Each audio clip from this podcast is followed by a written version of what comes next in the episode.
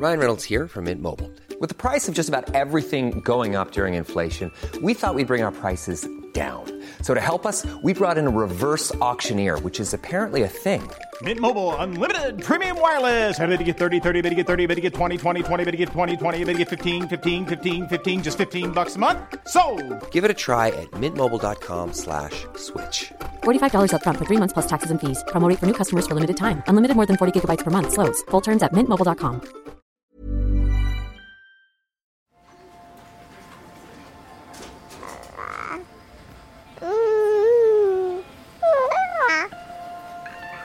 J'ai pleuré parce que je me remémorais la scène de l'accouchement. On m'a juste dit, euh, voilà, il y a des petites complications, on va vous garder avec nous. de la sérénité, la sécurité et la confiance en soi. Si vous avez tous ces éléments qui sont réunis, vous êtes capable de faire des choses incroyables. Ils ignoraient que ce serait aussi dur que ça, je pense. Ouais, il doit vivre un enfer. Pourquoi tu m'as jamais aimé? T'aimer Mais qui a dit que je dois t'aimer? C'est qu'il s'agit de déconstruire l'existant pour créer du nouveau. Et le nouveau, c'est la parentalité. Bienvenue dans mon cabinet. Je suis Mathilde Bouichou, psychologue clinicienne spécialisée en périnatalité. Je reçois, j'accompagne des femmes, des hommes, des futurs parents, des couples aussi, autour de toutes les questions euh, qu'ils peuvent se poser sur euh, leur parentalité, leur devenir parent. Euh, Ça peut aller lorsqu'ils s'interrogent sur leur désir d'enfant, aux difficultés qu'ils peuvent rencontrer pendant la grossesse, aux questions d'infertilité, au parcours de PMA, et puis aussi autour de toutes les questions éducatives qui peuvent se poser avec leurs enfants.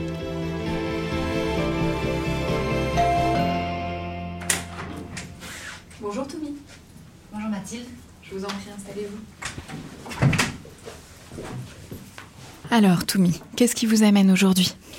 Euh, je viens vous parler de mon premier accouchement qui a été extrêmement difficile. Qu'est-ce qui s'est passé lors de votre premier accouchement? Euh, et ben en fait, euh, bah, je suis euh, maman de, donc de deux garçons. Et mon premier accouchement, c'était il y a trois ans. On m'a détecté un, déjà au niveau de la grossesse, on m'a détecté un diabète gestationnel à six mois. Euh, donc déjà, c'était pas pas simple. hein. Et ça a été un diabète euh, où il fallait d'abord faire attention à ce que je mangeais. Et ensuite avec euh, piqûre d'insuline. Et euh, sur la fin, il y avait un suivi euh, monitoring à, à raison de deux fois par semaine. Euh, Très régulier. Exactement. Alors euh, l'accouchement, ça a été assez assez douloureux. En fait, du fait de ce diabète, on a décidé de me déclencher. Vous savez pourquoi? C'était pour me mettre le produit euh, pour dilater le col. Et donc, euh, du coup, pour ce déclenchement, j'avais rendez-vous le 24 mai. Et euh, donc là, on m'a mis le produit pour ouvrir le col en me disant qu'il fallait que je sois sous leur surveillance pour ça. J'ai passé toute la journée à l'hôpital donc à attendre. Et puis, euh, la première nuit, euh, on m'a demandé euh, de descendre en salle de naissance pour faire le contrôle. Il devait être, je sais plus, 23h, minuit, quelque chose comme ça. Et en fait, il se trouve que je ne savais pas, mais j'y suis restée. Et donc, toute la nuit, on m'a dit que le travail avait commencé et que ça s'ouvrait euh, petit à petit. Et à 5 heures du matin, ben, j'ai perdu les os. Donc là, dans la panique, euh, parce qu'on ne sait pas euh, à quoi ressemble un accouchement, euh, donc du coup, j'ai appelé mon compagnon et voilà, qui s'est empressé d'arriver à 6 heures du matin, alors qu'en fait, mon fils est arrivé qu'à 16 heures. Donc voilà, ça a été long et pénible. Pourquoi? Parce que au départ, euh, le, le travail se, se faisait doucement. Et euh, au moment où il fallait euh, pousser, ben, le bébé était en bonne position, mais il descendait pas. Au niveau du bassin, ça passait pas. Du coup, j'ai subi une épisiotomie. Ensuite, euh, Qu'est- Qu'est-ce qui s'est passé à ce moment-là de l'épisiotomie? Bah, en fait, je l'ai su que ap- je ne saurais pas vous dire parce que je l'ai su que le lendemain, ce que j'avais vécu. Mais pardon, j'ai oublié. Je suis désolée. Je vais revenir en arrière. J'ai oublié juste euh, une étape assez importante. Euh, la sage-femme, au moment de pousser, en fait, j'y arrivais pas. Et donc, du coup, la sage-femme m'a fait comprendre. euh, elle m'a dit, si, Madame, si vous n'y arrivez pas, on va appeler le médecin. On sait bien que quand on appelle les médecins, c'est jamais bon signe. Du coup, euh, le médecin euh, est arrivé, il m'a manipulé le ventre, euh, je sais pas ce qu'il a fait, il m'a manipulé le ventre, peut-être replacer le bébé ou quelque chose comme ça euh, pour que ça marche. Il est reparti. J'ai été reprise en main par les sages-femmes et j'y arrivais toujours pas. Le médecin est revenu et cette fois il est parvenu seul. Il était avec au moins, euh, je dirais, 5-6 internes. J'étais devenue un cas d'école, quoi, on peut dire. Donc euh, voilà, c'était pas non plus euh, sous, les, sous les meilleurs. Oui, c'était pas dans un climat d'intimité respecté. Pas du tout.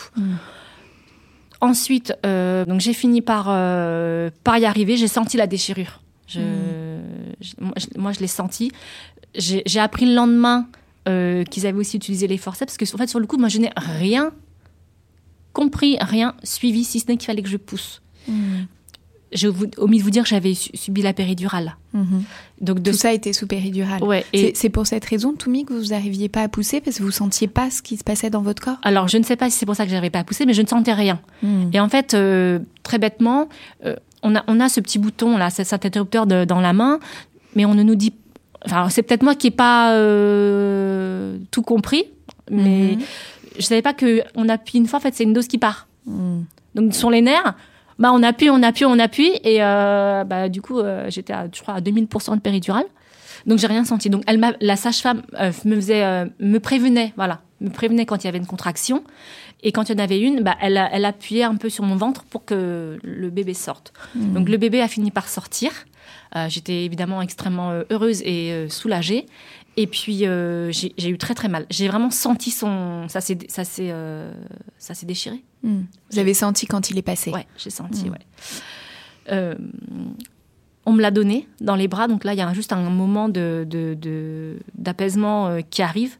Il est arrivé pas très longtemps puisque au bout de quelques minutes, on l'a donné à son papa et son papa est parti donc en salle de soins mm-hmm. avec le bébé. Avec le bébé.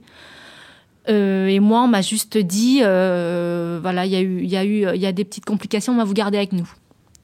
de là, j'ai subi une deuxième intervention sous anesthésie générale. Tout ce que je vous raconte là, je l'ai compris 24 euh, heures après. Hein. Hmm. Sur le coup, je ne comprenais pas. Je savais que je restais avec eux, j'étais complètement stone. Hmm. donc du coup, on m'a dit j'allais subir une deuxième intervention, et donc j'ai fait ce qu'on appelle l'hémorragie de la délivrance j'ai compris que mon placenta n'était pas été décroché, qu'on m'a fait un, un, curtage. Donc si j'ai bien compris, un curtage, c'est quand quelqu'un vient, met sa main, vient chercher le, le placenta là où, là où il est. Et que j'avais perdu un litre de sang et que j'avais besoin de me reposer. Donc ça, c'était à... Tilan est sorti à 16h. Et dans la foulée, donc il y a eu cette deuxième intervention. Je suis remontée dans ma chambre à 23h. Et vous êtes resté presque 24 heures en salle de naissance. Exactement. La priorité a été de s'occuper de notre euh, bébé, d'être sur notre euh, nuage. Euh, Arnaud, lui, était sur son nuage, il a son fils dans les bras. Et à un moment donné, bah, il se dit, bon, bah, il s'inquiétait, il se dit, bah, elle est où Toumi? Quand est-ce que je la retrouve? Et puis il rentre donc dans la pièce qu'on avait investie comme ça, de manière hyper à l'aise. Et en fait, il voit mes pattes en l'air. Euh, avec euh, plein de médecins autour, euh, en action. Enfin, hmm. voilà, l'ambiance n'était pas du tout à des contractions, puisque c'était en plein, plein travail. Donc, et donc, on lui a prié de sortir. Et c'est là seulement qu'on lui a expliqué ce qui s'était passé. Hmm. Je pense que sur le coup, il a, il a rien dû comprendre non plus. Je pense qu'on a dû le rassurer sur, sur mon état. Mais que voilà, c'était pas pour tout de suite. Il fallait qu'il attende que je me réveille. Et donc, je me suis réveillée à 23 heures, pleine de tuyaux et de, de perfs. Hmm. Donc cette intervention que vous avez eue, elle a été sous anesthésie générale. On a dû vous endormir. Oui. D'accord. Et en me réveillant, j'étais tellement stone que je n'ai même pas pensé à dire à mon compagnon donne-moi le bébé dans mes bras. Hmm. Tellement euh, j'étais axée sur moi, quoi, et sur, mon état.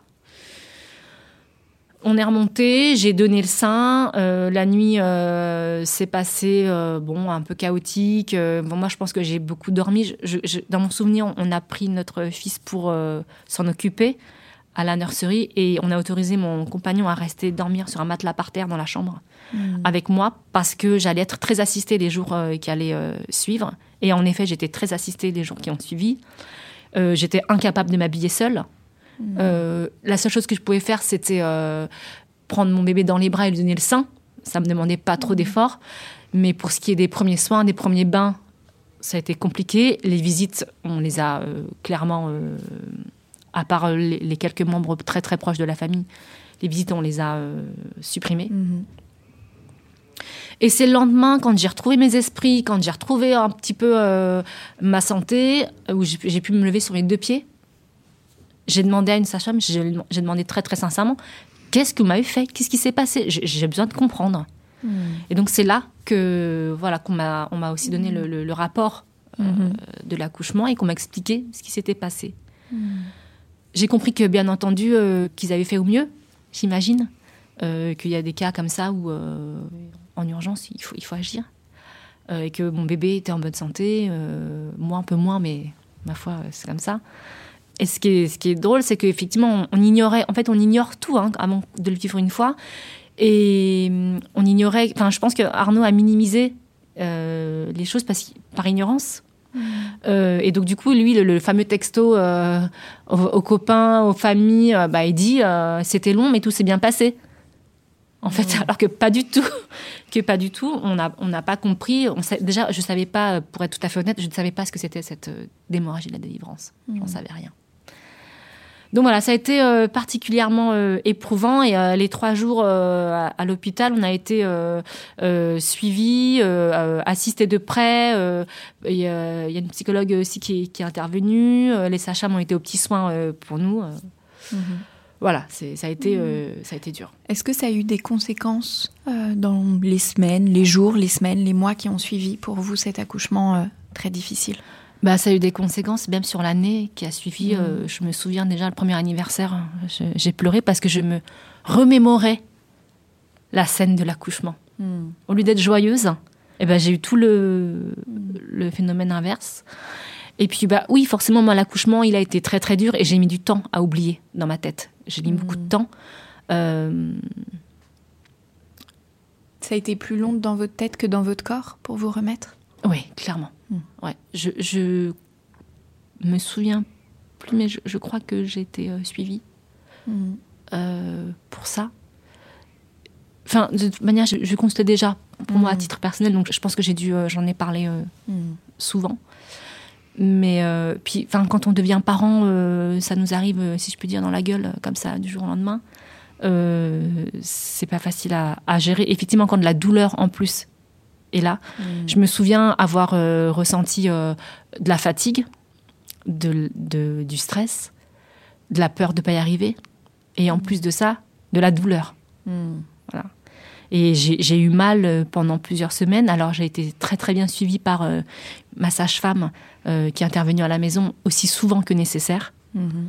Mais euh, voilà, pour, pour les cicatrices, pour, pour parler, pour le bébé. euh, mais oui, je, ça reste euh, un événement euh, marquant. Bien sûr.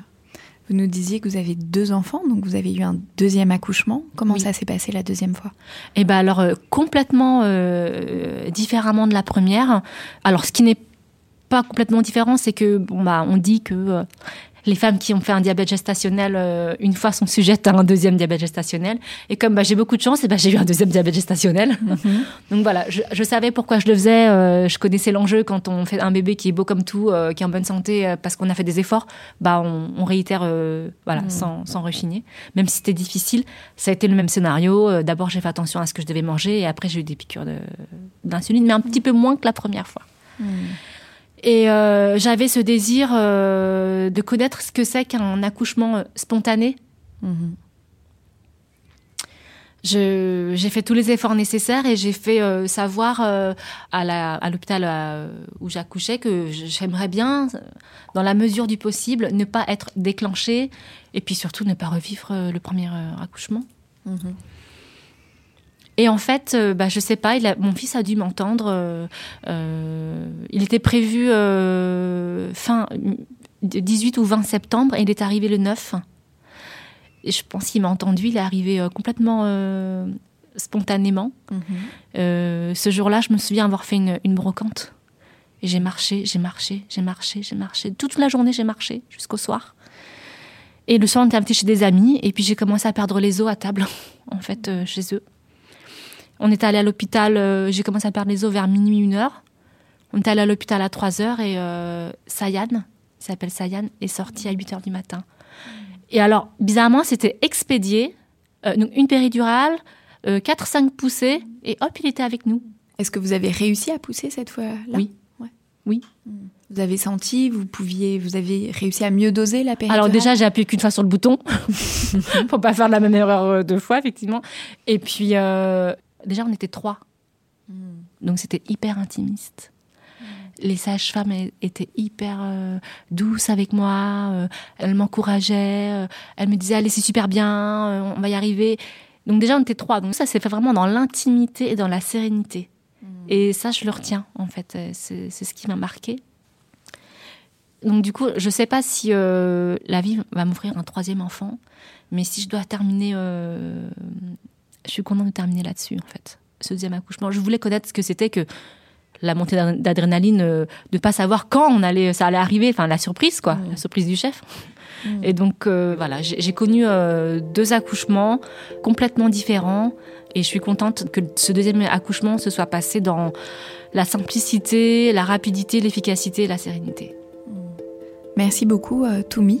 Que je vous propose maintenant, c'est qu'on passe dans le salon d'à côté. On va rejoindre euh, notre experte, Abiba Zaïd, euh, qui est sage-femme.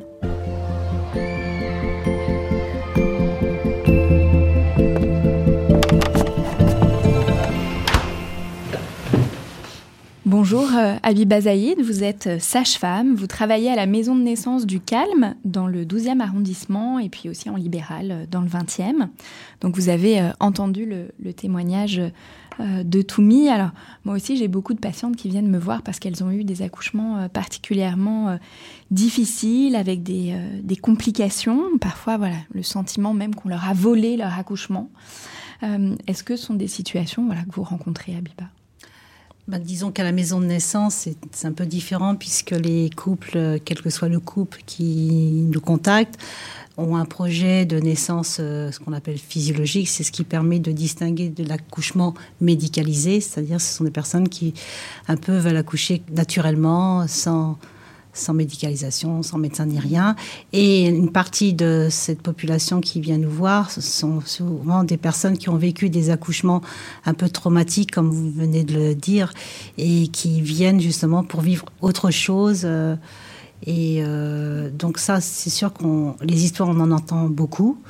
Et nous, euh, notre rôle, c'est un petit peu pour ceux, qui le veulent et qui veulent continuer euh, cette expérience avec nous, c'est d'essayer pas de réparer, mais de leur faire comprendre que malgré ce qu'ils ont vécu, c'est une histoire maintenant qui fait partie de leur vie et que cette fois-ci, cette nouvelle aventure, on va essayer de le faire en sorte que ça soit d'une façon beaucoup plus sereine, beaucoup plus dans l'humain et, et puis essayer de les accompagner. Euh, c'est pour ça que nous, on fait de l'accompagnement global, c'est-à-dire qu'on accompagne les patients du début de la grossesse jusqu'à l'accouchement et de l'accouchement jusqu'au retour à la maison, puisque les couples ne restent pas hospitalisés 6 euh, à 8 heures après la naissance de l'enfant si les conditions sont euh, favorables et tout va bien. Le couple rentre à la maison et nous, nous les suivons à domicile et on accompagne euh, le couple avec le bébé. Euh, ça peut des fois aller jusqu'à un mois de vie, même plus de mois de vie, ça dépend, etc., du parcours et des attentes des uns et des autres.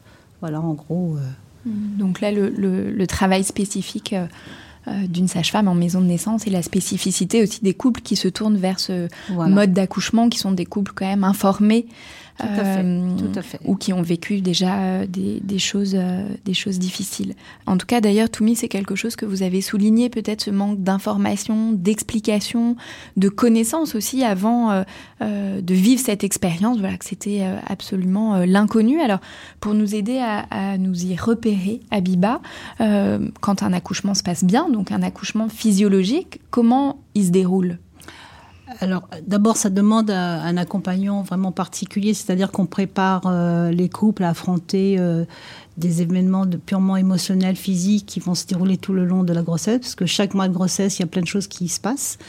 Euh, d'abord, on est enceinte. Euh, alors, ça dépend comment ce bébé arrive, euh, désiré, surprise. Enfin, il y a tous les scénarios possibles, imaginables. Donc, déjà, on parle de ça. On, dit comment on accueille une grossesse, comment ça s'installe. Et, puis, puis, il y a des choses qui évoluent. Vous savez, il y a des femmes qui peuvent, les trois premiers mois, ressentir beaucoup de choses un peu désagréables, ce qu'on appelle les fameux les petits mots de la, du début de grossesse. On en a parlé dans un des, des épisodes. De voilà, c'est ça. Donc, euh, on va décrypter un Vous petit peu. Vous avez parlé, Toumi, du diabète gestationnel, d'ailleurs. Voilà, c'est ça. Et euh, chaque mois de grossesse correspond à quelque chose de particulier, physique et émotionnel. Et ça, on l'aborde à tout point de vue. Nous, pour nous, les sages-femmes, on doit accompagner. C'est pas nous qui accouchons. Encore une fois, c'est les couples qui viennent.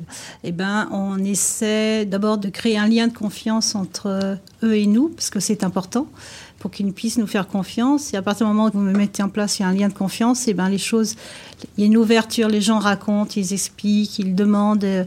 En fait, c'est, ça devient très, euh, c'est très simple en fait, ça s'écoule. Euh. En tout cas, là, Abiba, vous nous dites que pour aussi que l'accouchement se passe bien, il y a tout un travail en amont euh, d'accompagnement qui est nécessaire. Alors, on parle aussi beaucoup de la préparation à la naissance et à la parentalité.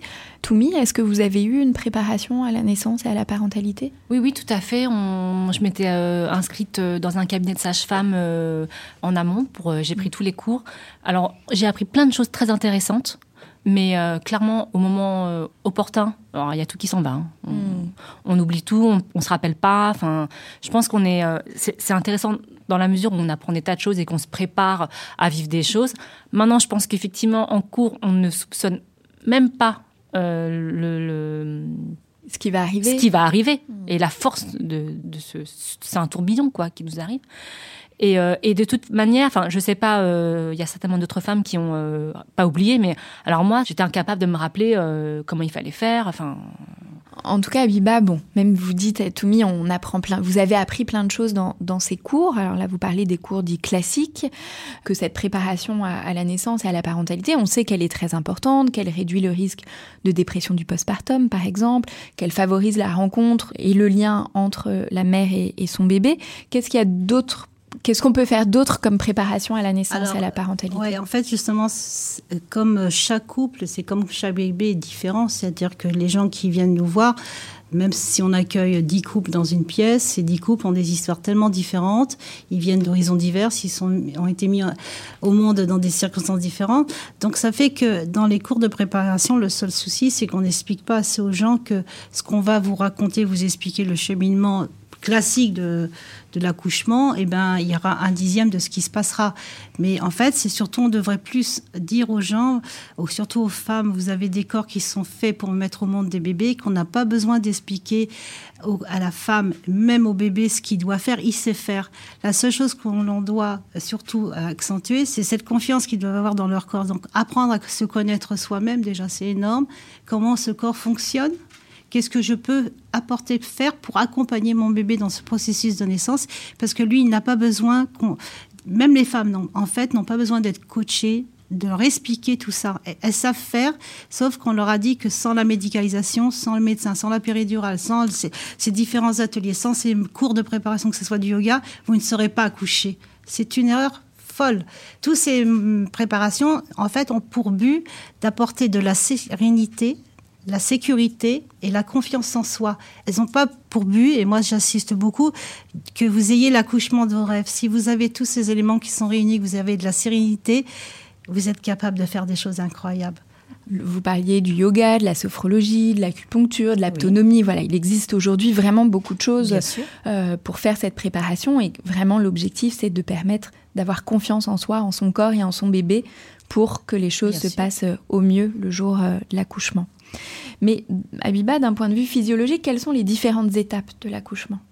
Alors, euh, ben, la mise en travail, hein, c'est la première chose qu'on vous mhm. dit. Quand est-ce qu'on sait qu'on est en travail? Ben, Tout de suite, on parle de douleur, de contraction. Effectivement, il y a des douleurs qui vont apparaître, mais le travail se divise en fait en deux parties. Il y a ce qu'on appelle la phase de latence qui est très longue. Elle peut arriver une semaine avant, cinq jours avant, trois jours avant, deux jours avant, le jour même. Il n'y a pas de règle. En fait, chaque femme va vivre sa phase de latence d'une façon tout à fait différente.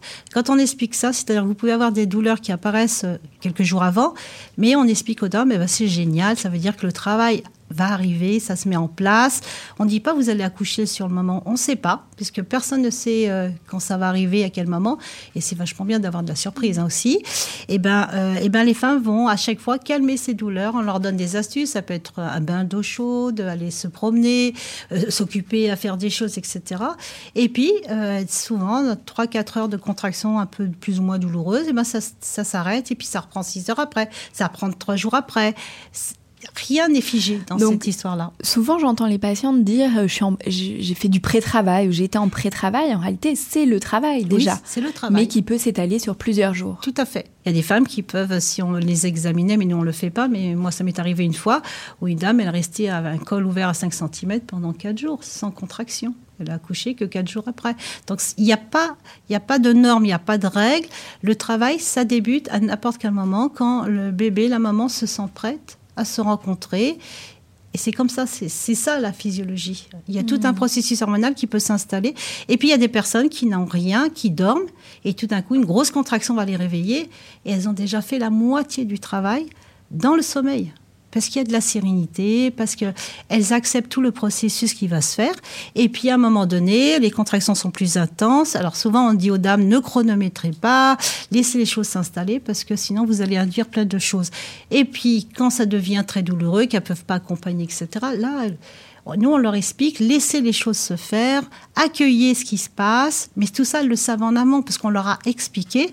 Et puis, tout ce qui est bah, euh, autour de l'apto, bah, le lien, surtout pour le papa, sa place est tellement importante que lui, ça lui permet d'être complètement, mais en même temps enceinte avec sa compagne. Euh, sa compagne, c'est un homme ou une femme, peu importe. Mais euh, tout ce processus se fait ensemble. Il sait ce qui se passe, elle sait ce qui se passe, et quand ça arrive, ils sont déjà, ils sont pas surpris parce qu'on leur a expliqué que c'était comme ça. On leur a pas dit c'est comme ça, comme ça. Non, ça peut arriver à n'importe quel moment, différemment, mais accueillez ce qui se passe, accueillez. S'il y a besoin, demandez, ne pas avoir de peur. En tout cas, là, vous dites bien, Abiba, l'importance, j'entends, d'ouvrir le corps. Ah oui. Euh, là, vous parliez des peurs, voilà, les peurs qui vont freiner, qui vont créer des tensions, de la réticence, et plus finalement le couple va aider à ce que le corps s'ouvre, plus euh, l'accouchement va pouvoir se passer sereinement. Tout à fait. Dans un cadre euh, physiologique comme à la maison de naissance, mais j'imagine aussi à l'hôpital. Alors, l'hôpital, effectivement, le, seul élément qui est parfois difficile pour mes collègues sages-femmes, c'est le temps. Elles n'ont pas le temps de faire ce que nous, nous faisons, parce que nous, nous gardons quand même les patientes en, consultation entre 1h et 1h30, ce qui est différent qu'à l'hôpital où en 20-30 minutes, il faut que la consultation. Donc les peurs ne peuvent pas être travaillées. C'est pour ça que tous les autres éléments comme euh, l'autonomie ou bien euh, la sophrologie, tout enfin il y a tellement de choses maintenant, peuvent justement, ça doit être des moments ou un lieu d'ouverture justement où on doit travailler les peurs. Parce que c'est s'il y a des peurs, même si elles datent de l'enfance, ces peurs-là, on le sait pertinemment que pendant le déroulement du travail, tout revient. Les dames revivent des situations, des fois elles n'arrivent pas à mettre des mots sur ce qui se passe, mm. mais elles sont là. Mais si ça a été travaillé, qu'on leur dit voilà, il y a eu ça, ça, ça dans votre vie, vous êtes, enfin il y a tellement d'événements qui peuvent perturber tout le métabolisme émotionnel, hormonal des femmes, et eh ben on leur dit vous avez le droit d'accoucher avec. Ben oui, mais on va essayer de faire d'atténuer ces émotions pour que ce jour-là, vous soyez complètement en phase avec ce qui se passe, mmh. que le compagnon, lui aussi, on fait travailler ses peurs, parce que lui aussi, il est né quelque part, dans une famille, euh, voilà, il y a eu des choses ou pas, et puis d'un coup, euh, ben, il va devenir père, et lui aussi, c'est aussi euh, ben, des peurs, c'est une responsabilité, est-ce que je serai à la hauteur, mmh. est-ce que je serai accompagner ma compagne, est-ce que je serai capable de la protéger, est-ce que je... Tout ça, c'est important, et nous, on le travaille ensemble de manière à ce que quand ils arrivent au moment de la naissance, c'est un, c'est, une équipe. Ils travaillent à trois avec le mmh. bébé. Et c'est pour ça que nous, on arrive un petit peu à emmener ces gens dans une naissance peut-être avec plus de sérénité, etc. Parce que tout ça en amont, ça a été travaillé. Mmh. Pour revenir sur les phases de, l'accouchement, donc il y a cette phase de latence, ensuite donc la phase active. Alors c'est quoi la phase active La phase active, c'est là où les contractions sont très intenses, où, on peut perdre pied parce qu'on est un peu surpris par euh, l'intensité de cette douleur que souvent, si on peut demander à plusieurs femmes de la décrire. Euh, elles ne savent pas. Tous ont des mots particuliers pour la décrire. Et là, c'est souvent à ce moment-là que le couple décide de partir euh, à la maternité parce que soit on a besoin d'aide, L'aide, ça peut être tout simplement une sage-femme qui est là pour les rassurer, les accompagner pour la fin du travail, ou tout simplement où la douleur est tellement intense et qu'émotionnellement c'est trop compliqué, ben une, péridurale, pourquoi pas. Enfin voilà. Et la phase active, c'est la plus rapide. C'est ce qu'on oublie de dire. La phase latence peut durer beaucoup d'heures. Et la phase active, on considère que c'est à partir, si on doit examiner une dame, 5-6 cm de dilatation. Donc vous voyez, tout ce qui est avant, c'est très très long. Et la phase active, eh ben, quand les conditions locales sont favorables, c'est-à-dire qu'il y a l'accueil, comment on accueille une dame à l'entrée à l'hôpital, euh, la luminosité, s'il y a trop de lumière dans la pièce, ça peut être très agressif, les machines, les bruits, le monitoring. Alors cet appareil où tout le monde est en train de regarder des chiffres, ah, il y a une contraction, elle arrive, alors l'autre est figé, le compagnon, lui, tout d'un coup, il est atterri par, ça fait un petit peu un jeu vidéo, là, on oublie sa compagne. En fait, tellement de choses Enfin, dire les salles de naissance devraient être euh, hmm. un peu. Euh, oui, là, vous soulignez vraiment l'importance de l'intimité, du ah calme aussi, pour favoriser cette sérénité, cette confiance. Tout à fait. Donc, la phase active. Et puis après, euh, Toumi nous a parlé de la poussée. Voilà, pour son premier accouchement, elle n'a pas réussi à pousser parce que la péridurale était très dosée. Oui, alors euh, c'est pour ça que quand il y a les consultations d'anesthésie, il est très important que le couple demande comment ça se passe, comment se font les réinjections, est-ce que je peux bouger, pas bouger, est-ce que vous nous autorisez? Parce que les positions aussi, quand on est dans la physiologie, on n'a pas besoin d'expliquer aux femmes comment se posturer, parce qu'elles le font d'elles-mêmes, c'est tellement naturel. Mais une dame sous péridurale, qu'est-ce que c'est compliqué de se mettre sur le côté quand on a envie, ou de se mettre même à quatre pattes, une position qui fait peur à tout le monde médical, mais on sait que c'est la meilleure position pour mettre au monde son bébé, une des mammifères, on l'oublie. Et il y a tellement de place derrière. Le bébé, il n'a pas besoin de demander d'effort. Il, y arrive, il descend son toboggan. Euh. Mais ça, c'est possible, Abiba, avec une péridurale? Bien sûr, si elle est faiblement dosée la dame peut se mettre dans n'importe quelle position. Souvent, il y a des refus, soit parce que les sages ne sont pas très à l'aise avec ça. Beaucoup de médecins, alors les positions, ça, ils veulent même pas en entendre parler. Mais c'est souvent aussi les anesthésistes, ça les arrange. C'est pour leur, tout ça, c'est le confort du soignant. C'est pas, on demande pas aux femmes ce qu'elles veulent, c'est eux. Qu'est-ce que, voilà, c'est leur désir atteint. Et c'est ça que, mais maintenant, j'ai dit aux dames, il faut pas vous laisser faire. Dites non, mm. révoltez-vous, parce que vous êtes en droit, c'est votre corps, ça vous appartient. Ce n'est pas aux autres de vous dire quelle est la meilleure position. La plus mauvaise, on le sait, physiologiquement, c'est la position sur le dos. Mm. Et qui est la position couramment euh, employée dans le monde médical. Mais c'est vrai qu'il faut le dire, euh, on oublie qu'une péridurale, c'est paralysant pour le mm. corps. Mm-hmm. En fait. Donc pendant tout ce temps où on attend, mais ben, on est paralysé. Euh, la jambe ne bouge plus, ne se plie plus, euh, et ça, il faut, il faut, le dire. Ben oui, le corps médical s'approprie le corps des femmes. Euh, l'utérus, il est à côté de vous, il n'est pas dans vous dans ces moments-là. Donc on vous demande de faire des choses avec un utérus qui doit se contracter avec un bébé dedans. On vous demande des choses alors que votre ventre, on vous l'a enlevé. Comment vous pouvez faire? C'est difficile. Et donc s'il n'y a pas de lien entre le psychisme de la femme et le corps, comment vous voulez que ça se passe bien? Ça ne peut pas le faire. Je ne vois pas comment. C'est quoi la fin d'un accouchement? C'est quand la fin d'un accouchement? Ben, Souvent, c'est quand il arrive et que. Et là, il y a, y a quelque, un petit tête qui apparaît, et là, waouh, premier regard, et on sait que c'est ça y est, c'est fait. ça, c'est au niveau émotionnel et au niveau physiologique Alors, physiologique, eh ben, il y a la naissance de l'enfant, ben, ça dépend comment il va naître. Si c'est physiologique, tant mieux, parfait. Mhm si c'est avec euh, parce que la dame n'a pas pu bien pousser ou qu'elle ne sent pas, ben on est obligé de parce que maintenant les protocoles veulent que si au bout de 30 minutes de pousser, euh, on va chercher avec l'instrumentation. Et ça encore, c'est une grosse aberration en fait. Les mamans prennent du temps au moment où elles sentent que le bébé va arriver. On sait qu'elles prennent du temps pour l'accueillir. Ça peut être 30, 40, 45 minutes. Mais l'hôpital vous dit non, si dans 30 minutes cet enfant n'apparaît pas, on va le chercher. Vous vous rendez compte, tout un processus physio qu'on met en branle. Euh, et ben ben, on espère dans les bonnes conditions. On met le bébé. Maintenant, on le fait beaucoup en peau à peau et heureusement. Et puis, euh, ben, maintenant, à l'hôpital, on fait ce qu'on appelle la délivrance dirigée pour prévenir euh, l'hémorragie de la délivrance. Donc, euh, dès que la première épaule de l'enfant sort, l'infirmière vous injecte 5 unités de syntocinon pour que le placenta se décolle très vite et qu'il sorte très très vite, etc. Donc l'accouchement, ben, en fait, il s'arrête quand le placenta est expulsé, euh, soit d'une façon physiologique. Nous, par exemple, on attend euh, une heure pour qu'il sorte. On laisse le temps. Et euh, voilà, à l'hôpital, c'est 5 minutes, 5-10 minutes. Et s'il ne sort pas et tout ça, on va chercher le placenta, comme vous mmh. avez vécu, vous, ce qu'on appelle une révision utérine. Mhm. Voilà. qui se fait forcément sous Et dans certaines maternités, ils le font systématiquement. Il n'y a même pas. On essaie de sortir le placenta. Le bébé sort, vous avez déjà le médecin qui a la main dans l'utérus de la femme. Et ça, il n'y a pas plus traumatisant. Et... Mhm. Oui, parce que moi j'ai déjà des patientes qui m'ont raconté que ça n'avait pas été fait sous anesthésie générale ou, même sous péridurale. Ils le font tout de suite après, euh, comme ça a pu être votre cas. Tout quand elles sont encore dans la douleur de l'accouchement, qu'elles sont capables de subir la suite. Justement, euh, Toumi nous a parlé de toutes ces complications, le, déclenchement.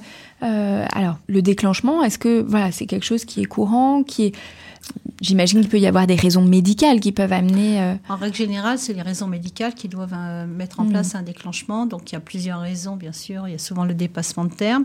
Donc, ça, que maternité aussi, c'est protocoles. Vous avez des maternités qui acceptent terme plus de jours. Il y en a, c'est un plus 5, etc. Et les pathologies associées, comme j'ai été écoutée tout à l'heure, un diabète gestationnel, effectivement, sous insuline, dans les protocoles, c'est un déclenchement à un, certain moment de la grossesse. Avant le terme. Oui, avant terme. Mm. Mais c'est euh, pour éviter que le bébé soit trop gros, par exemple? Ça, puis on mm. sait que euh, ça peut entraîner des, des, retentissements sur lui, sur son mm. état à la naissance, etc. Donc, on fait beaucoup de prévention, en fait. Euh, le trois quarts du temps, ça se passe relativement bien. Mm. Mais voilà, c'est un déclenchement.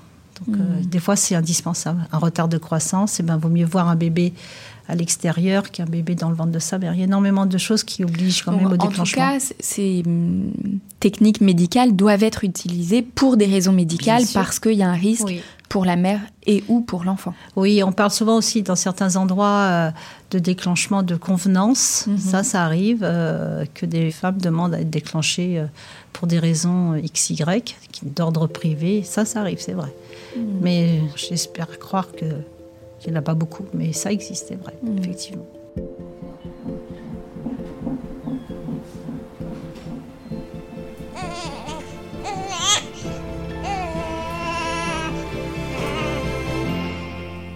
Toumi nous a parlé euh, de déchirure, d'épisiotomie. Qu'est-ce que c'est l'épisiotomie, Habiba? Bah, L'épisiotomie, ben, c'est une incision au niveau du périnée sur trois plans musculaires. Enfin, c'est, c'est, voilà, c'est, c'est une chirurgie. Quoi.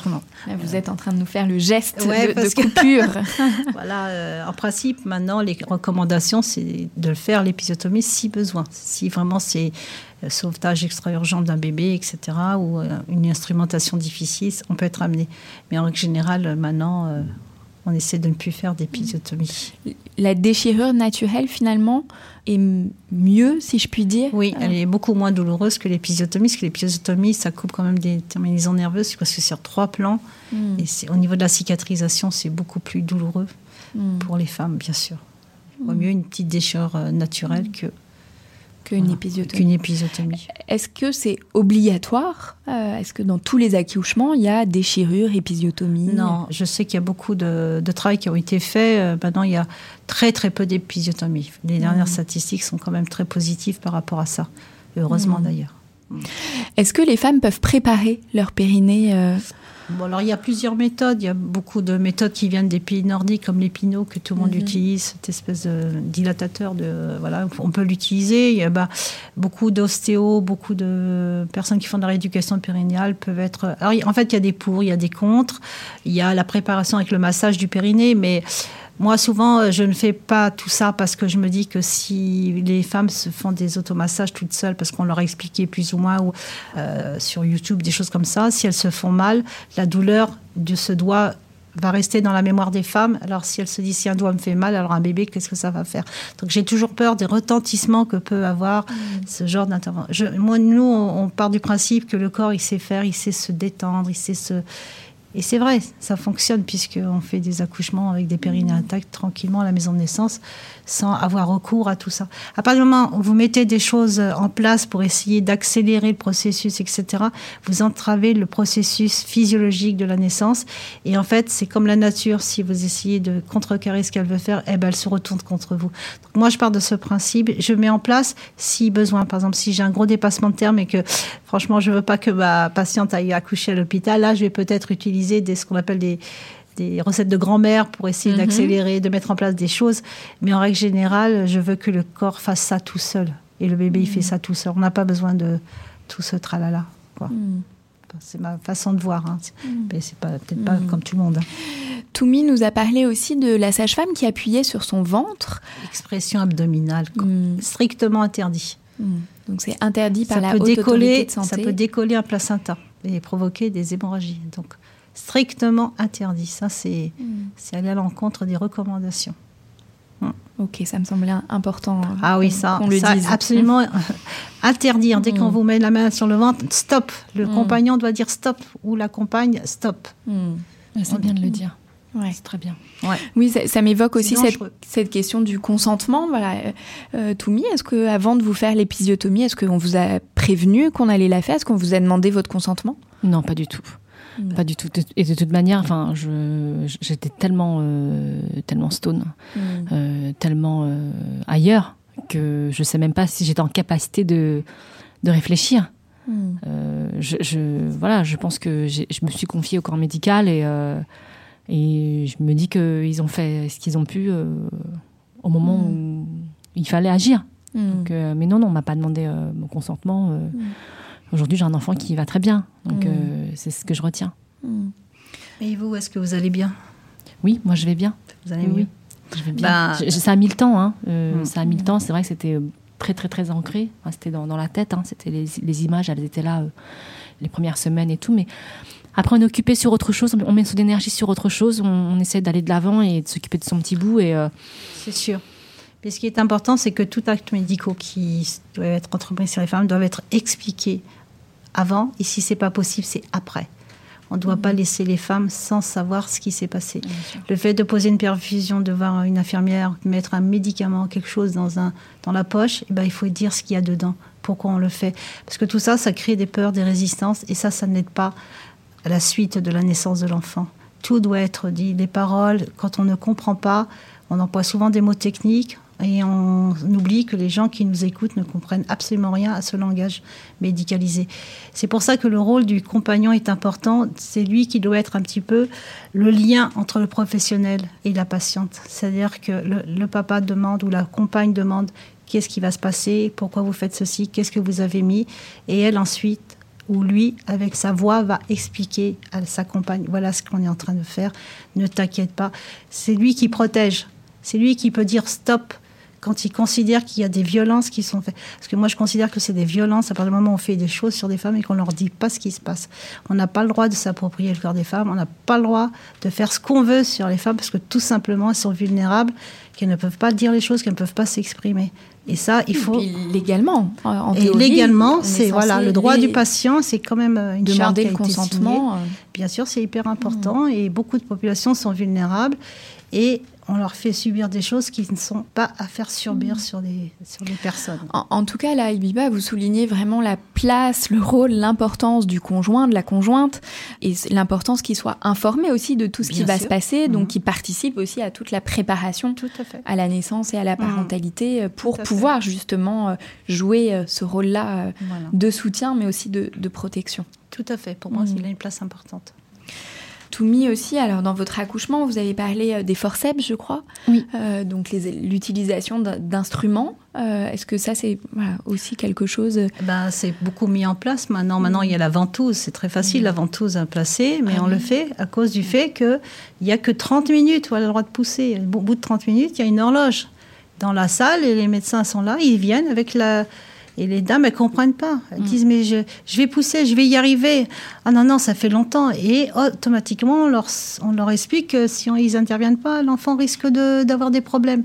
C'est quoi cette façon de faire? Mais c'est vrai, je, je me souviens plus. Je sais plus si c'était ventouse ou forceps. Enfin, en tout cas, c'était un instrument, comme, D'accord. comme vous avez dit. Toumi nous a aussi parlé de l'hémorragie de la délivrance. Alors, ça, je sais que c'est souvent la, la crainte, justement. D'ailleurs, vous, vous nous avez dit, Abiba, tous les protocoles qui sont mis en place pour éviter, Oui. euh, prévenir ce- cette hémorragie. Euh, Est-ce que c'est très fréquent, l'hémorragie de la délivrance? C'est pas fréquent, mais euh, je sais que la France, elle est, elle est pas bien placée par rapport à cette pathologie. Justement, c'est pour ça qu'on a essayé de limiter l'utilisation de l'ocytocine pour accélérer le travail, parce qu'on sait qu'à un moment donné, l'utérus, il a des récepteurs et qu'à un moment donné, ça ne répond plus. Et quand le bébé sort, il est complètement relâché, donc il est incapable de se rétracter au moment de la sortie. C'est-à-dire qu'il doit se refermer pour faire voilà. Mmh. Et donc maintenant on essaie de faire des choses de manière que bah, l'expression abdominale, voilà, interdit, l'utilisation abusive de l'ocytocine interdit. Voilà, mmh. puis on sait que le stress, plein de choses peuvent être aussi des éléments perturbateurs. Mmh. Voilà. Bien sûr la question de la césarienne. Il y a aussi beaucoup de femmes qui accouchent euh, par césarienne, alors en urgence ou de manière programmée. En tout cas, moi, je vois bien chez mes patientes que quand c'est programmé, c'est souvent un peu mieux vécu parce qu'elles peuvent se préparer, alors que quand c'est après euh, plusieurs heures, des heures de travail avec l'espoir bien souvent d'un accouchement par voie basse et puis que ça mhm. finit en césarienne, souvent euh, il y a beaucoup de déceptions, en tout cas émotionnellement et psychiquement, c'est souvent mhm. difficile. Qu'est-ce qui amène à la, césarienne ou... Bah, c'est vrai qu'il y a beaucoup de déclenchements, donc on sait qu'un déclenchement sur trois, c'est une césarienne, ça on le sait dans les statistiques. Ben, à un moment donné, euh, le corps ben, il dit non, je peux pas. Hmm. Et puis. Euh, je peux pas, je suis pas prêt. Bah oui, je ne suis pas prêt. Hmm. Le fait de déclencher sur un, bébé ou une maman qui n'est pas prête à mettre au monde son bébé, c'est compliqué. il peut y avoir aussi euh, bah, les histoires de bassin, mais en fait une césarienne, il y a énormément de raisons qui peuvent le mettre en place. Hein. souvent, on accueille des patients dont on ne connaît pas le bassin, donc on découvre tout ça le jour de l'accouchement. Et puis, vous avez des personnes qui, mécaniquement, ça ne peut pas le faire. Le bassin, mmh. il est petit, ou soit le bébé, ben, il n'y arrive pas, il a tout essayé, il est, soit il est entortillé dans son cordon, soit... Et puis maintenant, il y a aussi les sièges. Maintenant, on, est très mmh. frileux par rapport aux sièges. Donc, le siège, dans beaucoup de maternités, siège égale à césarienne alors que beaucoup de femmes pourraient accoucher par voie basse. En fait, il y a, énormément de choses qui se passent dans les maternités du fait de la peur des soignants. En fait, souvent, c'est les femmes qui disent aux soignants ne vous inquiétez pas, je vais bien, mm. euh, alors que ça devrait être le contraire. Donc, il y a aussi des peurs. Il y a le fait que ben, si euh, le soignant a une expérience un peu négative, et eh ben, il ne l'a pas oublié. Et à chaque fois qu'il se retrouvera dans la même situation, et eh ben, sa peur va mm. l'emporter et les décisions sont des fois très hâtives. Et des fois, heureusement qu'il y a des césariennes, bien sûr. Heureusement, mm. parce que ça permet aussi de, bah, de sauver, sauver la mère et l'enfant, ça c'est vrai. Mais mm. bah, il y a trop de travail dans les maternités, il y a trop de monde, euh, tout le monde sous péridurale. et puis, bah, ça va vite, hein, les césariennes, puisqu'on n'a pas le temps de s'occuper euh, vraiment, d'être patient surtout. Voilà. Et puis, s'il y a quatre personnes euh, où c'est difficile, si on en fait deux césariennes. Enfin, c'est un peu brutal ce que je dis, mais peut-être la nuit se passera mieux. Enfin, je sais pas. Les mm. conditions de travail sont tellement difficiles que. Oui, les sages-femmes aussi en maternité ah, font comme elles peuvent. Ah, avec elles, font ce qu'elles peuvent. Elles sont avec les moyens qu'elles ont. il y a le mm. médico-légal maintenant aussi mm. qui, est, qui est bien mis en place. Donc les gens ne veulent plus prendre de risques. Vous savez, quand vous êtes trois sages-femmes et que vous avez dix femmes en travail, comment vous voulez accompagner hmm. C'est moi, je, je, trouve ça tellement difficile. Déjà, quand nous on est tout seul, on a beaucoup de chance, on est du privilégié, et je trouve que c'est difficile. Alors avoir quatre dames à surveiller, alors, dans la fatigue, le stress euh, de tout le monde, c'est difficile. Hmm. Tout à l'heure, euh, Abiba, quand vous nous parliez du début de la phase active du travail, vous parliez de la douleur des contractions. Est-ce que toutes les femmes, parce que souvent c'est une inquiétude, moi j'entends toutes mes patientes pendant la grossesse euh, avoir peur de l'accouchement, de la douleur. Mhm. Est-ce que toutes les femmes, elles ont mal? Oui, elles ont toutes mal, mais pas de la même façon. Mhm. Euh, c'est-à-dire que nous, la douleur, on essaye de la travailler dans le sens, par exemple, une question tout simple, on dit souvent aux dames, est-ce que tu as déjà eu mal dans ta vie? Et souvent, elle réfléchit, elle cherche la douleur. Donc, en fait, euh, donc, euh, et ensuite, après, on va décortiquer un petit peu, euh, parce qu'il y a aussi l'émotionnel dans la douleur. J'ai mal. Euh, mais j'ai mal aussi euh, euh, parce que j'ai peut-être peur d'être mère. J'ai mal parce que j'ai eu une histoire qu'on m'a racontée, tout ça. En fait, tous les, ce qu'on appelle les résistances, les problématiques, les choses, les émotions que les femmes ben, augmentent cette douleur. Alors moi, ce que je mm. fais, cette douleur, si elle est très importante parce qu'il y a plein de choses dedans, moi, je fais des circulaires. Une circulaire, c'est ma mère, nana, ma mère, elle m'a dit que j'avais enfin voilà. Et après, on va décortiquer tous ces éléments pour que cette douleur devienne petite. Mais elle peut grossir. Par exemple, une dame peut être arriver très sereine, mort à la maternité, avoir une douleur qu'elle arrive à accompagner, etc. Mais à un moment donné, ben, euh, bonjour madame, euh, voilà, euh, vous êtes venue pourquoi Alors la dame est en train de se tordre, mais c'est parce que j'ai mal. Ah d'accord, depuis quand? Donc plein de questions, alors qu'elle a qu'une envie, c'est de leur dire, ne vous inquiétez pas, et ben cette douleur, elle va se multiplier par 10 la lumière trop forte, eh ben c'est stressant, ça augmente encore l'intensité de la douleur. Donc en fait, le travail de l'accompagnant, de la sage-femme, c'est à chaque fois de faire en sorte que cette douleur importante, eh ben, elle diminue au fur et à mesure. Et dès qu'elle augmente, on sait parce qu'il y a quelque chose qui s'est passé. une intrusion d'un, par exemple, d'une personne en uniforme de soignant, déjà souvent les gens ne se présentent pas, ils se demandent qui c'est et pourquoi il est venu. Et ben toutes les interrogations qu'elle va se poser, ça se transforme en intensité de douleur. Oui, comme vous disiez, Toumi, vous avez vu le médecin euh, arriver. Voilà, vous savez quand on appelle le médecin, c'est que ça se passe mal, quoi. Donc là aussi, ça vient faire fermer. Euh, fermer le corps. Euh, dans ce que vous dites, Abiba, j'entends aussi peut-être il y a une distinction à faire entre douleur et puis ce qui est désagréable. C'est qu'il peut y avoir des choses désagréables dans le corps, qui se passent dans le corps, mais que c'est pas forcément non plus douloureux. Non, c'est souvent la différence entre sensation désagréable et douleur. La frontière, elle est très limite. Ça aussi, on l'apprend, on l'explique aux femmes, etc. Et, euh, et puis souvent, les femmes, elles deviennent, elles crient, alors ça, le truc, c'est dommage qu'on empêche les femmes de crier. Ça, les maternités, on dit aux femmes, oh non, non, non, pas ça, non, non, pas. Donc le cri, ça peut exprimer aussi beaucoup d'émotions, beaucoup de choses. On dit beaucoup de choses par le cri. Moi, j'aime bien quand les dames crient parce que je sais qu'elles libèrent des choses et, ma douleur, je sais qu'elle va être mini. Et la douleur, elle devient importante au moment où la maman, et ça c'est incroyable, elle sent que le bébé approche. Hmm. Et là, le cri change. La douleur n'est pas pareille parce que d'un coup, c'est ah, il arrive. Et il y a des femmes, et eh ben, sont en décalage entre ce que le corps fait. Et ce... Moi, il y a des dames, par exemple, quand les accouchements sont rapides, euh, nous on dit ah super, c'était génial. Elle dit ah non, mais moi on m'a dit que ça allait durer 10 heures, mais pourquoi c'est qu'au bout de 3 heures, moi j'étais pas prête. Mais en fait, ça crée une, douleur, mais pas une douleur physique, mais une douleur psychique. Hmm. Et c'est ce mélange de tout ça qui fait que c'est pour ça que la sage-femme, c'est de l'accompagnement on coach pas ni rien, mais on accompagne, on regarde, on observe, et en fonction de ce que fait la femme, on réajuste le tir. Vous voyez ce que je veux dire? Mm. Et cette douleur, eh ben, c'est sûr que si je mets trois dames qui ont accouché dans les mêmes circonstances que toi, eh ben, peut-être il y en a une qui dira, moi c'était bien, ah non c'était horrible, et l'autre dira, non ça a été. Voilà. Mm. Bon, et puis on sait que là aussi, il y a plein d'outils. Euh, on en a un peu parlé pour la préparation à la naissance et à la parentalité, voilà, qui existent pour aussi aider à soulager la douleur, les visualisations. Vous avez parlé du bain, euh, des massages. La euh, bouillotte chaude, les points mm. d'acupression. Mm tout ça. Mm. Toumi nous a parlé du fait euh, qu'elle avait été euh, déclenchée. Quels seraient, vous, vous parliez tout à l'heure, Habiba, de conseils de grand-mère ou de méthodes voilà, pour aider le, un déclenchement spontané ou favoriser voilà, euh, un travail qui peut être voilà, un peu long ou... Qu'est-ce que les femmes peuvent faire? Alors, eh ben, les câlins, ça marche super bien parce que mm. les papas, ils se créent des Donc, faire l'amour. Faire l'amour, ouais, c'est super bien. Donc, c'est pas un mythe. Non, ce n'est pas le mythe. Mm. Euh, ben, stimuler les seins, le fait de stimuler les seins, colostrum, ça fait agir les ocytocines et la prolactine qui vont mettre en travail.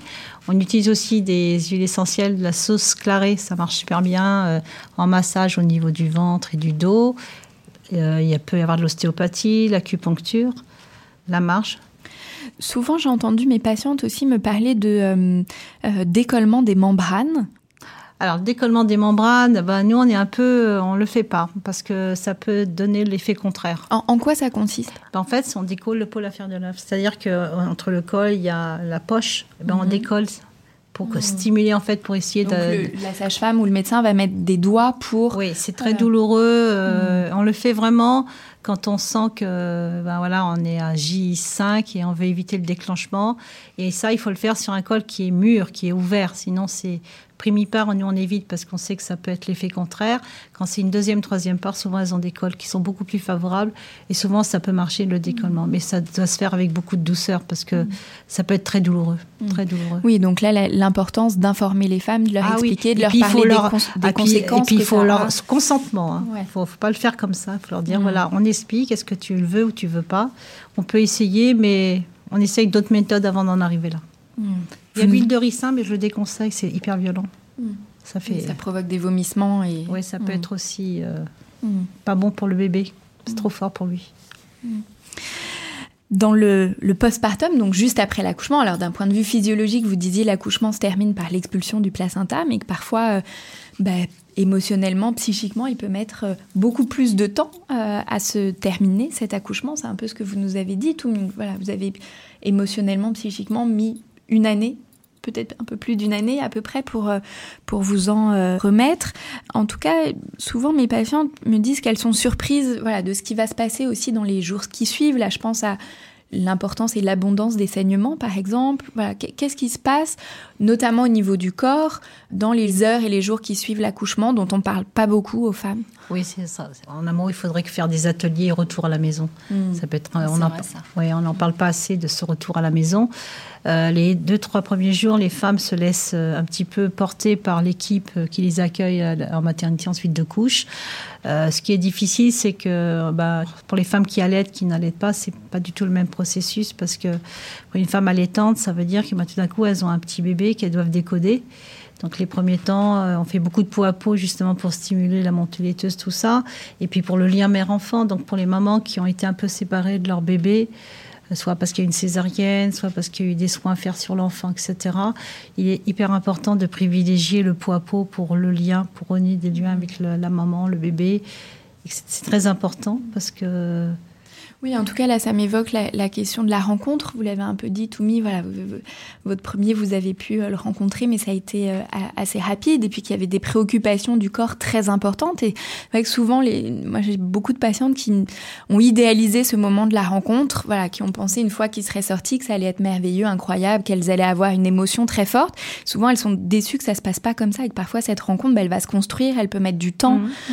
Euh, et que d'autant plus quand il y a eu des douleurs ou des complications médicales bah, la préoccupation du corps va prendre le dessus et psychiquement, c'est normal de pas toujours être disponible aussi à ce moment-là pour rencontrer son bébé. Bah, c'est pour ça qu'il y a la compagne ou le compagnon qui prennent le relais, qui font du pot à pot avec le bébé, le temps que la maman bah, se, remette un peu de tout ce qui se... On sait qu'il faut un moment de une pause. Enfin, quand le bébé sort, c'est pas souvent, euh, c'est pas j'accueille mon bébé. Il y a des moments qui sont dans le retrait parce que souvent, quand elles sont sous péridurale, elles ne sentent pas l'arrivée de l'enfant. Donc, euh, il y en a une, une fois qui m'a dit on aurait pu me mettre n'importe quel bébé sur mon ventre, je ne savais pas que c'était le mien.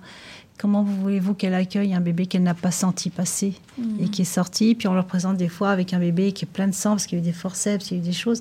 Elles ont peur de ce, ce, petit être et la construction se fait dans les heures qui viennent. Le pot à pot, le papa qui prend le relais.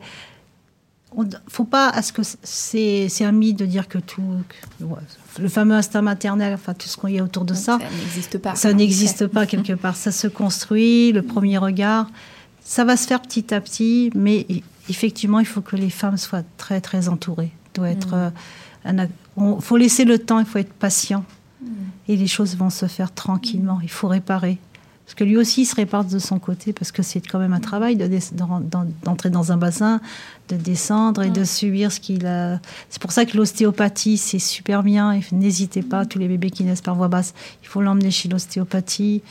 Et. Euh, le poids à peau, encore une fois, j'insiste. En tout cas, là, vous nous dites, euh, Abiba, que euh, dans l'après aussi, euh, l'importance de l'accompagnement. Souvent, les femmes disent, j'ai été très suivie pendant toute la grossesse, puis elles rentrent à domicile, elles ont un peu l'impression que c'est le vide, le néant, mais que là, il y a des visites possibles des sages-femmes à domicile qui sont prises en charge par la sécurité sociale. Beaucoup de femmes ne le, savent pas forcément. Et puis, il y a les sages-femmes libérales, la PMI, le pédiatre, les lieux d'accueil parents-bébés un suivi psychologique s'il y a besoin voilà de parler de cet accouchement qui peut-être s'est bien passé d'un point de vue médical mais au mm. niveau émotionnel et psychique a été peut-être plus compliqué ou quand au niveau médical il y a eu des traumatismes des choses très dures c'est important de ne pas euh, garder ça euh, pour soi c'est pour ça que cette information doit être euh, diffusée lors d'un atelier mm. au moment de la grossesse mm. pour que les femmes aient des outils des liens qu'elles peuvent mettre en place. Donc c'est important d'aller au cours sur l'après. L'après, ouais.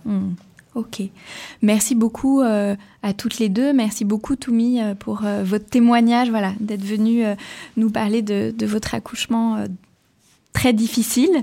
Et puis, voilà, qu'il y a eu quand même un deuxième qui a un peu permis de, réparer ce qui s'est passé pour vous. Est-ce que je peux rajouter une petite chose pour donner du, de l'espoir à toutes ces femmes mhm. qui ont envie de devenir maman? C'est que certes, j'ai eu deux accouchements, dont un très difficile. Je tiens quand même à dire que j'ai eu mes deux enfants avec une seule trompe. Voilà, mm. donc mesdames, c'est possible. Mm. ok, merci Tommy. Abiba, souvent je recommande des lectures à mes patientes. Est-ce que voilà, vous auriez envie, euh, voilà, nous recommander pour euh, les femmes qui nous écoutent et les pères et les conjoints, voilà. Oui, euh. il y a des super lectures. Alors, il y en a un qui s'appelle Le Guide de la naissance naturelle. Retrouver le pouvoir de son corps de Ina Megaskin, super mm. livre qui va vous entraîner dans la grossesse, mais d'une façon, puis de beaucoup de, de témoignages qui va vous permettre de, de, vraiment croire en vous et de vous dire que voilà, vous êtes capable de faire des trucs incroyables. C'est un livre que je recommande souvent à mes patientes. En effet, dans ces témoignages, euh, il est peu question de la douleur, mais beaucoup du pouvoir du, corps des femmes. Et puis toute la partie euh, vraiment sur la physiologie qui amène beaucoup d'informations, même si on accouche à l'hôpital, bah, d'avoir toutes ces informations, ça permet aussi bah, de pouvoir comprendre, de pouvoir se positionner, dire ce qu'on veut, ce qu'on veut pas. Euh, et ça, c'est important. Il y en a un autre qui est pas mal, c'est J'accouche bientôt, que faire de la douleur de Maïti Trelon, qui est très bien aussi, mhm. qui explique un petit peu euh, euh, attendre un bébé autrement aussi, qui est une ressource pour une grossesse naturelle aussi de Catherine Pirot-Rouet et Emmanuel Samper-Gendre.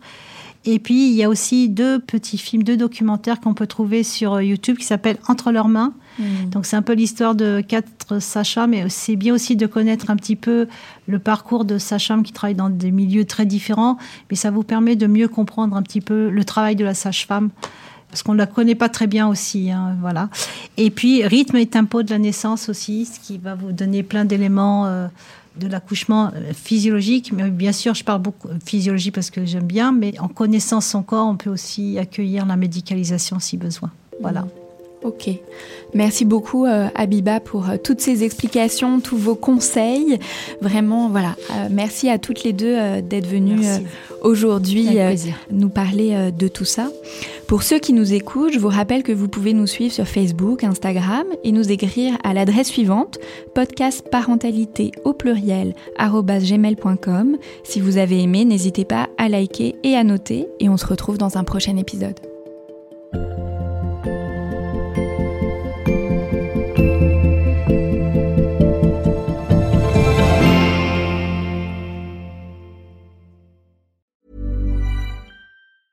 Planning for your next trip? Elevate your travel style with Quince. Quince has all the jet setting essentials you'll want for your next getaway, like European linen, premium luggage options, buttery soft Italian leather bags, and so much more. And it's all priced at 50 to 80% less than similar brands. Plus, Quince only works with factories that use safe and ethical manufacturing practices. Pack your bags with high-quality essentials you'll be wearing for vacations to come with Quince. Go to quince.com slash trip for free shipping and 365-day returns.